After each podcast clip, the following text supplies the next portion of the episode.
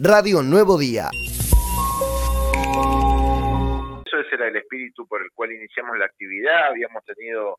eh, junto con Facundo Prades, algunas reuniones con los artesanos locales eh, donde nos planteaban este tema, que bueno, eh, estaban al aire libre, pero necesitaban también por el tema del clima un lugar cerrado, donde pudieran hacer un evento masivo con las medidas de protocolos necesarias. Bueno, nosotros, eh, luego de varias gestiones y, trabajando en conjunto con distintos referentes aquí, con Pablo Carrizo, que es referente del Sindicato de Petroleros aquí en,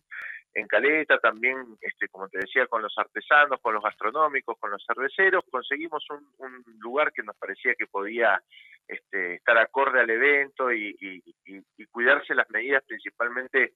en cuanto a, a, lo que tiene que ver con, con los distintos protocolos, ¿no? Que, que, pueda tener un ingreso, donde se tome la temperatura, donde este, la gente pueda aplicarse eh, alcohol en gel o, o, el alcohol este al 70 para, para este, antes de ingresar, que, que se pudiera este, digamos, cuidar los espacios por donde transitaban. Eh, esto se realizó este domingo y este lunes y eh, fueron más de 10.000 personas, que no todas juntas, pero sí que estuvieron entrando y saliendo,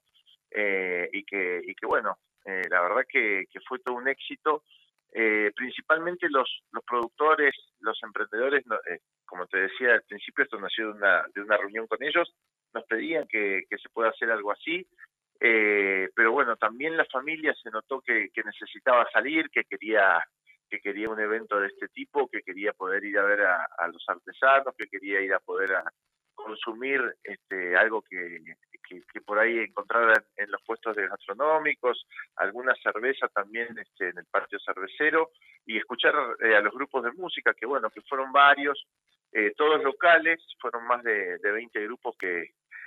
que participaron durante todo el encuentro y, y bueno, la verdad que eh, es, para agradecer mucho porque yo creo que esta, esta lamentable, lamentablemente esta pandemia nos, golpeó en lo sanitario, pero también en lo económico eh, ha hecho mella y principalmente en este sector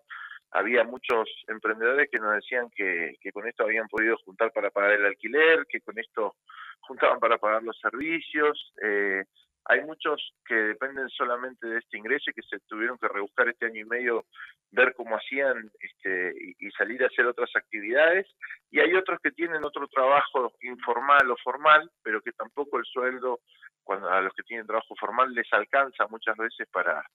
lamentablemente, para llegar a, fin de mes en este momento. Y esto también es un plus, es una ayuda que tienen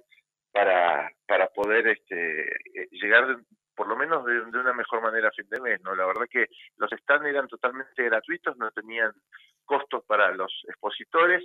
y, la entrada también fue fue gratuita para para toda la para todos los, vecinos que, que fueron. Radio Nuevo Día, estamos donde vos estás.